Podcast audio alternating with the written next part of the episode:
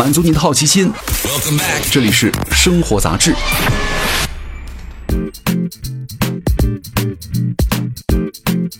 嗨，各位好，欢迎来到生活杂志，我是奥巴庆。今天来跟大家聊一聊，为什么现在还有人在买老人机？不习惯智能手机的老年人呢，在疫情期间好像显得很无助，对吧？大爷没有手机，无法出示健康码，半月徒步千里露宿公园。之前呢，这条热搜虽然被澄清了哈，但是呢，对于很多所谓的老人不会用智能手机被赶下公交车的新闻呢，很多人都见到了，很心酸，对吧？这个老人机呢，一般指操作简单、按键和显示字体很大的非智能手机。这或许很难令人相信，在苹果手机已经更新换代了十多年的现在，还有人手握不能够扫码、不能够转账的非智能机。但其实啊，在淘宝上搜索“老人机”这三个字呢，销量排名第一的手机有着三十七万多条评论。天猫的数据显示，这款手机的月销量呢，累计六点五万部。按照一个月三十一天来算呢，平均每天能够卖两千多部以上。那么，到底是哪些人在贡献销量呢？我们呢整理了一下哈，发现老人机跟智能手机的消费者其实是同一波人，不过前者是为长辈亲属代购的。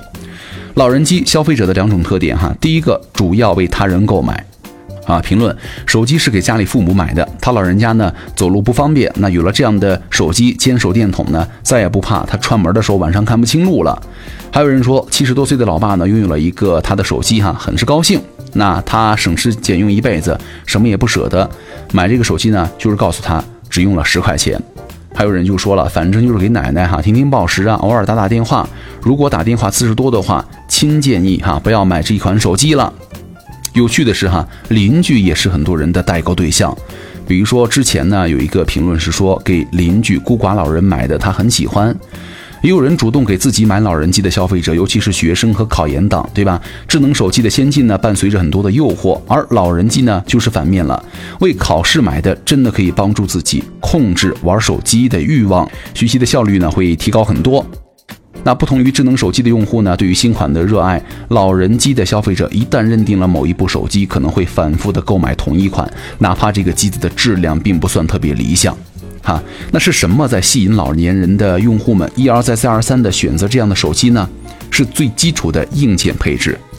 之前有一份报告哈，是说因为不会使用智能手机，他们在扫码时代呢徘徊。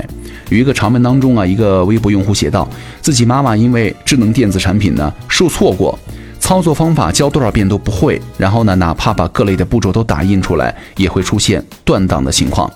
还有一个人曾经写到哈，说在小区里呢遇到一个老头儿，请别人帮忙扫码，结果呢自己被转账了啊，老头儿气得直哭，说自己没用，被淘汰了。那这样一对比的话，老人机显得很友善，对吧？没有很复杂的操作系统，反而呢音量够大，字体够大，按键够大。那选择老人机的主要原因呢，比如说硬件方面哈，声音清晰，声音很大，价格实惠，待机时间长。操作简单，性价比高，操作方便，电池耐用，屏幕清晰，字体很大，对吧？就是哪怕你是不出门、不扫码、不转账，老人机和智能化时代之间呢，还是有一条缝隙了。根据商品介绍啊，比如说一款手机有四种型号，其中呢四 G 版本还有微信呐、WiFi 和蓝牙。即便如此啊，老人机用户还是得烦恼快被一般人遗忘的两个问题：电话信号和 SIM 卡的尺寸。而随着二 G 退网的进程加快，这些问题呢可能会影响到更多的人了。比如说关于信号和 SIM 卡的负面评论，哈，有人就说了，除了手机本身问题呢，老人机用户还有两个最基础的顾虑，就是电话信号和 SIM 卡的尺寸的适配。